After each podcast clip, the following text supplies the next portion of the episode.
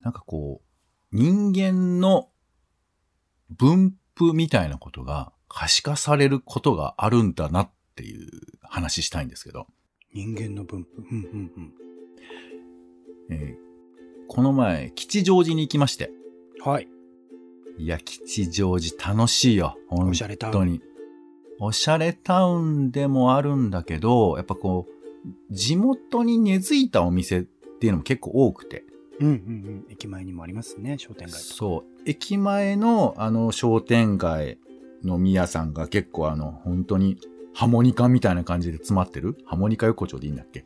はい、みたいなところもありますけど、うんあの、ちょっと裏道とか行くと、まあ、何、えー個人商店っぽいところとか、小い。さい、もう本当に、えー四畳半みたいな狭い感じのとこなんだけど、もう結構人がパンパンに入ってて、うん。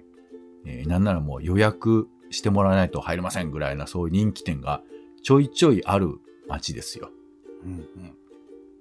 で、まあその辺歩いて、あ、なんか街ぶら昔こんなんしてたわみたいなこととかいろいろ思い出しながら、うん。まあ楽しんでたんですけど、えーっと、吉祥寺で秋祭りってのをやってて。で、まああれですよ、本当にみこしとか出ててさ、へえ、地元の。そうそうそう。えー、で、なんか、中道商店街みたいなところへんの、えー商店会が多分出し出したりとか、モザイクなんとかってとこかな？なんかそういうところとかも出してたりとかして、うんで、結構ハッピーの人がいるわけ。はいはい。祭りだ、祭りだ。そう、だから、これ地元でお祭りができるってのはやっぱ強い、しっかりした街なんだろうなーなんて想像するんですけど、うん。この、ハッピー来た人と、結構いろんなとこで会うの。ああ、街中で歩いてると。そう、街中でも、あのーなんか、どっか、えーいい店ないかなって探してると、えーハッピーの人が並んでたりとか。うんうんうん。で、あの、東急っていう百貨店があるんですけど、吉祥寺。はいは結構古くて、えーいい感じのとこなんですけど、そこの屋上がさ、結構いいとこなのよ。へえ。あの、人工芝がわーっと引いてあって、いろんな人が結構ゴロゴロしてて、子供たちも学生なんかもわーって走り回ってるようなとこなんですけど、そこにもハッピーの人がいて。あら。おー、いるんだなとかって思って。うんうん。で、じゃあちょっと、あの本屋さんでも行って、ちょっと最後文化でも知って帰ろうかなと。まあそこ行くと、まあやっぱハッピーの人。はいうんはいいや、だから、なんかこうね、全、あの、地元の人たちが、うんどれぐらい吉祥寺に、その、いる、いるっていうか、その分布してるのかな？この繁華街の中にどう組み込まれてるのかなっていうのが、なんか、見た目で分かったって思っちゃって。普段わかんないですからね。紛れてるからね。そうそう。まあ、一人一人見ればそういう感じかなってのを想像はできるかもしれないけど、もう見た目からして、で、子供もハッピー来てるわけ。お母さんもハッピー来ててわ。かりやすい。そうそう。もちろん、その、そういうお祭りには、えー参加するしないってのもあると思うから、まあ、うんうん。実際はもっといっぱいいるとは思うんですけど、その参加してる地元密着っぽい人がこれぐらい街にいるんだなっていうことが、うんなんか見えてう。ん面白いなと思ってさ、うんよくあの、理科の実験とかでさ、えーこの種類のプランクトンに色をつけましたら、みたいなのがあるじゃない。ん？この種類のプランクトンに色をつけて、で、その、えー毛細血管を確認すると、こういうふうに分布してましたみたいなのあるじゃない。ああるんですね。へそう着色をすることでそれがわかるっていえ。うやつですけど、なんかそんな感じがして、ちょっと面白いなっていう。なるほど。その時だけね。まあ、彼らは意思がなく色を塗られてるんだと思いますけど、ハッピー着てる人たちはね、意思を持ってきてるんだと思いますけどね。まあ、色っていうふうに思ってるわけじゃないしね。あの、ただまあそういうことがわかる、見た目でわかるっていう面白さがあったなと思って、うんあちょっと吉祥寺の街をね、いろんな側面で楽しみましたよ。確かに祭りの時はね、そういう非日常性は面白いですね、確かにね。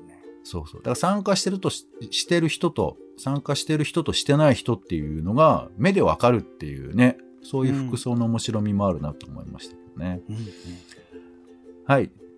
といったわけで、うん友達、職場、夫婦のちょっとした雑談からツイッターの投稿のネタの種など、直接役には立たないけれど、あなたと一緒に拾いたい種ラジは世の中のいろんな種を探すポッドキャストです。うんはい。ということで、お相手はカルチャー中毒者のオレンジさんと、どうもお天気散歩人のポンの2人です。よろしくお願いします。お願いします。さあ、週の始まりは、おしゃべりの練習は種枕です。皆さんも何か種になりそうなものを拾っていただければと思います。はい、ということで、えーまずは先週あったニュースから話しましょうかということですが、えー大きいところだと、エリザベス女王が亡くなったりとかはいはいはい。ありましたね。これなんか、このニュースを聞いて、オレンジさんどう思うんですか？まあ、いろいろとね、あの、た場所によって、えーすすごく、あの、んいろんな意見がある方ではあると思うので、角度から。一様にその悲しむみたいな。まあもちろん、もともとそこまで思い入れがあるわけではなかったというところも大きいので、ああ、そうか、ついに、まあもちろん96歳っていうこう年齢考えると、まあ大往生と言っていい感じだと思うので、この立場にいらっしゃる、ものすごいプレッシャーも与えられるであろう人が、ここまで生きたってことはもうすごいことだろうなとは思うけれども、なんかそうですね、むしろだここから上がってくる批判的な意見にこそ耳を傾けたいかなとは思ってますかね。うん、まあいろんな意見もあるし、やったこととか、あとはやっぱり女女王ってのが一つ大きい要素なのかもしれないよね。今度ね、まあ総理、首相ですか？大総理大臣も一応女性になるみたいですかね、イギリスはね。なったのかあ。、トラスさんですね。はいそうですね。はい。あと僕的には、あの、元自衛官の五ノ井里奈さんの、えー検察審査会が、えーき不起訴不当という判断をして、まあ、調べ直しになるってことですよね。うんなので、あのーまあ、自衛隊に限らず、なんかやっぱ語られにくいことっていうのは世の中にはあって、そういうところを、まあ、やっぱりちゃんと語っていかないとね、話しづらいこととか、まあ、それはいいじゃないっていう風な風潮はあると思うんですけど、まあ、こういうことは、こう、直接なのか間接なのか、まあ、応援していかなくっちゃなと思ったりしていますよね。僕は個人的には、えっ、と、五輪国葬統一協会っていうのはね、ずっと毎週なんか、あの、唱えていきたいなと思ってますね。五輪ああ国葬そうね統一協会。なるほど。そうね。まあ、ちょっとそういう話どう切ったらいいかわかんないけど、いつか特集してもいいかもしれないですな。まあ忘れないでいることが大事かなってことですね。うんはい、風化されちゃうんでね。はい。えーでは私が選んだ枕なニュース3つです。まず1つ目。カーリングはなぜ曲がるか。ミクロン単位で石の振る舞いを精密観測して解析という記事が出てまして、モノイストという記事ですけど、IT メディアですね。いやー、これね、えーと、説明したくなったんですけど、わからないです。難しすぎる。難しすぎるけど、なんでカーリングのあの石が曲がるのかっていうことは非常に謎なんだって。正規の謎なんだって。で、それを解析できたらしいんですけど、あの、なんかこう何度も投げてね、122回投げて計測をして、なんか理由らしきものが見つかったらしいんですけど、えーこれぜひ皆さん読んでください。これ、えっでと、も曲がるっていうのは、えっと、意図的に曲げていることがあるの、プレイの中で。だから多分経験則として曲がる根拠はわかんないけど、こういうふうに曲がるからそのことを逆算して、えー投げ方をか調整しましょうってことはしてると思うんですよ。やってるんだ。へえ。ただその、理由がわからないっていうことだよね。本来だったらそっちに曲がるような気がするこものが逆に曲がってるみたいな感じの話らしいんですよ。へそう。ですけどね、解説がむずすぎるので、えちょっと立立教大学の記事に詳しく書かれてるんですけども、ぜひあの皆さん、えーご興味のある方は読んでください。ーうん。はい。そして二つ目です。えーヤエスブックセンター本店が営業終了へということですね。東京駅前の大型書店、開店から44年再開発で営業終了になるということだそうです。はい。こちらお使いになられたことありますか？何回か行ったことありますけど、八重洲のエリアがね、京橋とかだとちょいちょいあの、国立映画アーカイブとか行くんですけど、八重洲の方にあんま行くことがないんだよな僕はあの、東京駅に行くと、何していいか分かんない時とか、あと人と待ち合わせる時とかはね、やっぱ八重洲ブックセンター行ってましたね。丸の内の丸善じゃなくて、八重洲なんいだや。、八重洲ブック、うーん、まあそうだね。丸善にも行くけど、うん。うん。まあだからなんかこう、安心感あるんだよね、本屋さんって。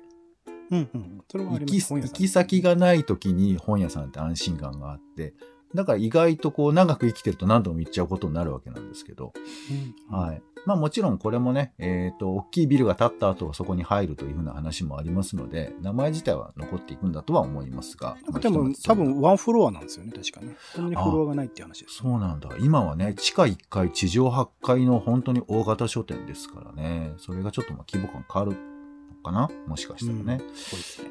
はい。えーそして3つ目です。えーロシアの中のアジアと戦争というですね、えー NHK の、えー番組解説の中で紹介されてた記事、お話なんですけども、えーロシアには主要な民族スラブ系のロシア人以外にも、モンゴルやトルコ系のアジア系の人々も住んでいるそうなんですね。で、もうだからこれ見た目も人も違うし、えーまあ、文化、食文化、芸術、そういうのも違う。そういうふうな文化、言語、宗教などを保ってきた。でこのロシアの中にあるアジアが、ウクライナへのロシアの軍事侵攻で揺れているというふうな解説でして、まあ、例えば一個、そこだけ抜くとちょっと大きい話ではあるんだけど、こういうメインじゃない、えその、ロシアの中のアジアの人たちの国の戦死者が非常に多いんだって。うーん。だから、やっぱそういう人たちは、まあ、えーお金がなかなかないとか、普通に教師やってても収入が少ないみたいな話とかがあって、じゃあまあ戦争で、えー収入をちょっと一時的にでも上げようかというふうなことなんですけども、まあどうしても戦死者につながっていくということで、まあそういうような、えー貧富の差みたいなこともあるし、えーというふうな話も出てきて、で、あの、彼らのまとまったた、なんていうかグループみたいなところはやっぱ戦争反対と参加したくないみたいなことを表明してたりもするんだって。なので、ロシアももちろん一枚岩じゃないとかいろんな人がいるはずなんですけど、まあこういう形で、えーまあアジア系の人たちがこういうことを語っているよっていうニュースでして、うん。うん、まあね、ちょっと、あまりにも世の中いろんなことが起こりすぎて混乱する、しがちなんですけども、まあロシアの、ウクライナの、えー戦争についても、戦争と呼ぶべきかな。もう、はい、いろんなことがあるんだなと一つでございます。はい。では続いて、えー先週の話から、話したくなった話題ということで、枕のトピックス3つです。3つあげますので、オレンジさん1つ選んでください。はいよ。はい。まず1つ目、えーテーマとしては、飽きちゃったものということで、えー iPhone14、14が、えー発表されまして、うん。で、僕もね、なんか話題として取り上げたいなって常々思うんですけど、で、ずっと追いかけてたなっていう気持ちもあったんですけど、なんか飽きちゃったのよ。うん。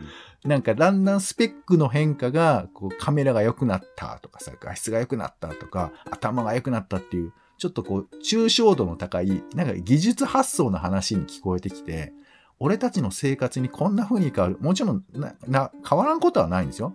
いろいろ話としてはあったりするんですけど、なんか、ちょっと飽きちゃったなっていうのがあって、ま iPhone の評価はいいんですけど、なんかずっと追いかけてたのに飽きちゃったことってありませんかっていう話ですうね。ん。はい。そして二つ目です。えー子供の頃嫌だったことという話。これはね、えっ、と、TBS のラジオでセッションという番組があって、この中のコーナーで Yahoo ニュースボイスインセッションという、まあ Yahoo とセッションがコラボレーションしたコーナーがあるんですけど、まあこの中でいろんな著名人とかが考えていることなどを、えー短く音声で発信するココーナーなんですが、ここの中で今回は森さん中の黒沢和子さんがゲストとして登場されてて、うんまあ、最近その女性の問題、まあ、特に生理の問題とかを語ることが、えーあるらしいんですけれどもね。で、その中で、まあ、彼女が、えー自分がどういうふうな、えー生理体験したかみたいな話で、一番最初は、もうなんか生理とか生理用品とかの話をしてる奴らをちょっとバカにするぐらいなことをしてたんだって。うんところが自分がそうなっちゃったら、まあそれ人にも言えないし、まあ、恥ずかしいというよりかはそういうことを認めたくないみたいなところなのかな。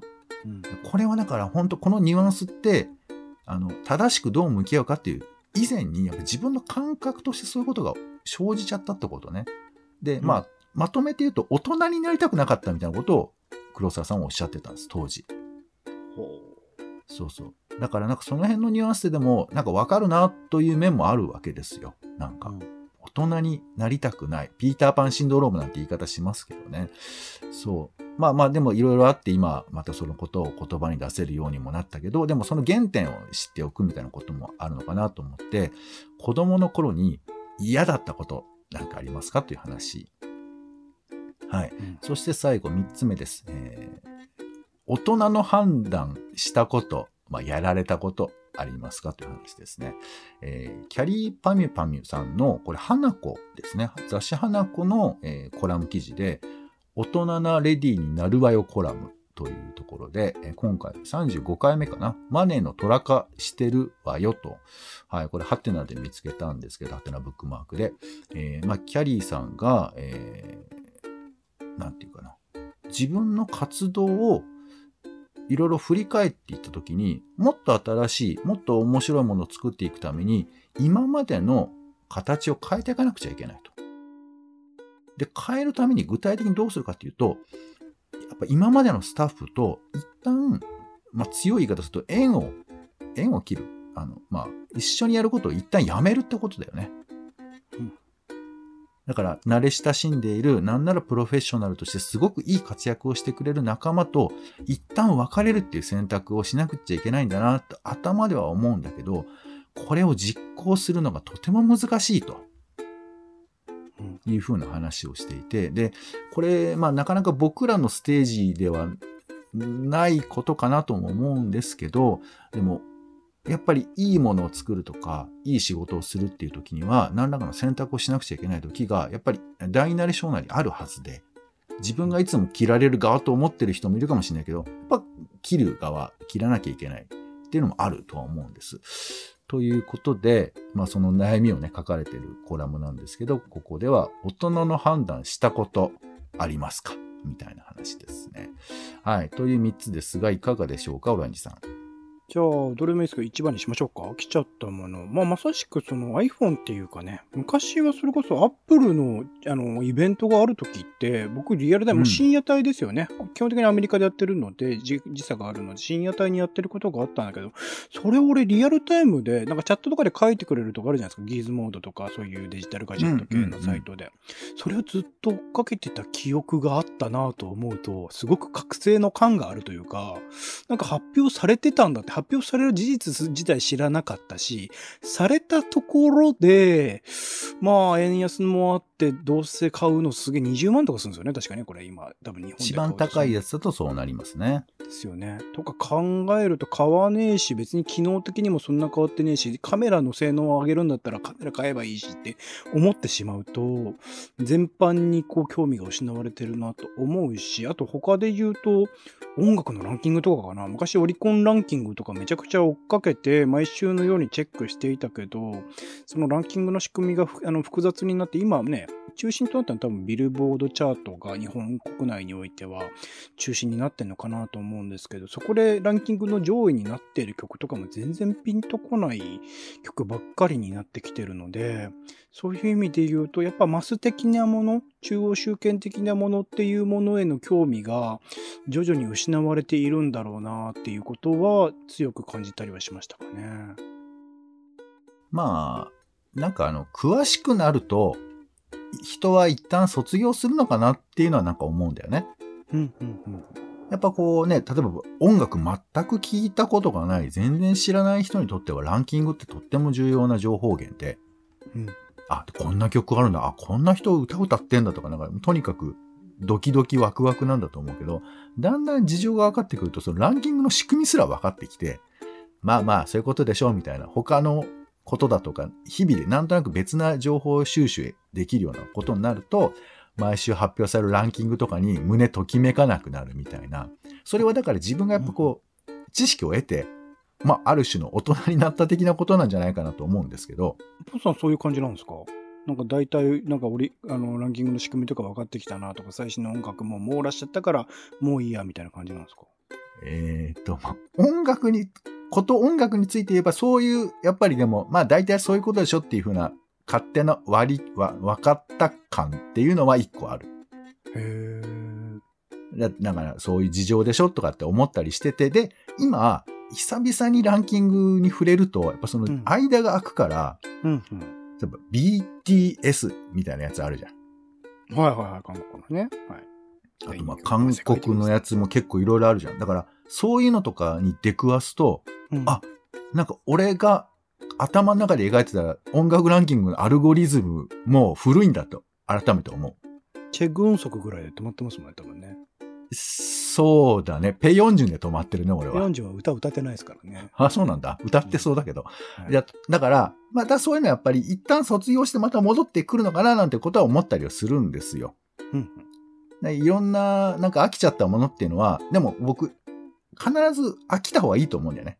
うん。うんうん一度飽きて、そしてまた戻るみたいな、そういうのを繰り返しながら、人は大きくなっていくって 思うんですけどね。サッカーとか本当は飽きんないですからね。それはだからすごいなと思いますよね、やっぱね、サッカーって。ああ、まあ、でも、そうね。まあ、いろいろパターンはあるとは思うんですけど、なんか飽きることが、また次の出会いへのエネルギーになる場合もあるのかなとか思ったりもしますけどね。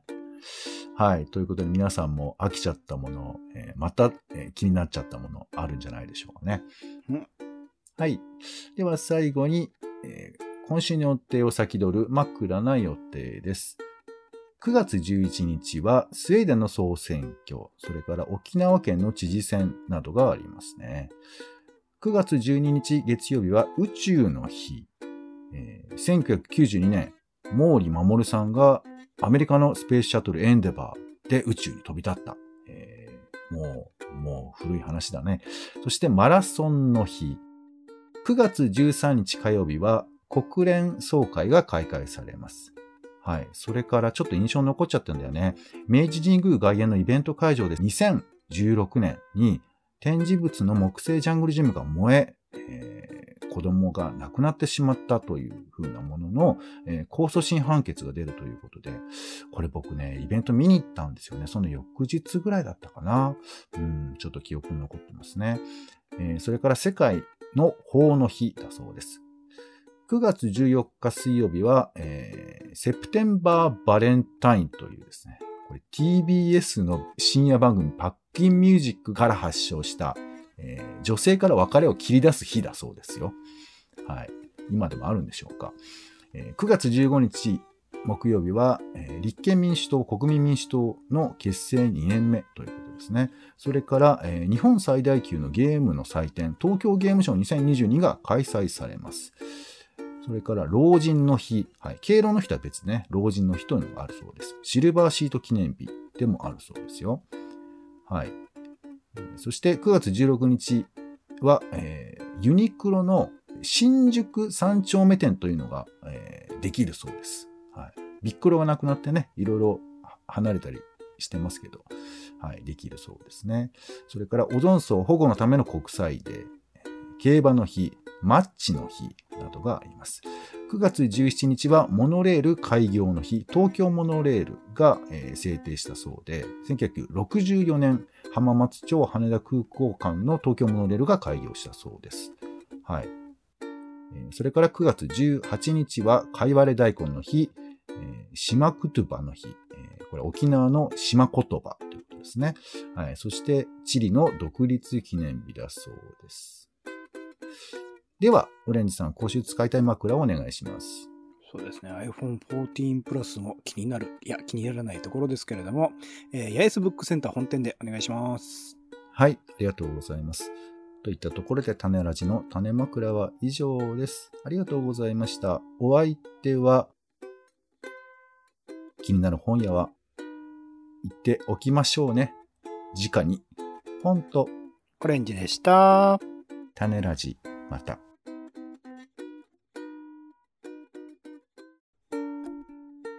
種ラジはほぼ毎日配信をするポッドキャストです。Spotify や Apple Podcast にて登録を。更新情報は Twitter。本編でこぼれた内容は公式サイト種ラジ .com をご覧ください。番組の感想やあなたが気になる種の話は公式サイトのお便りフォームから。お待ちしています。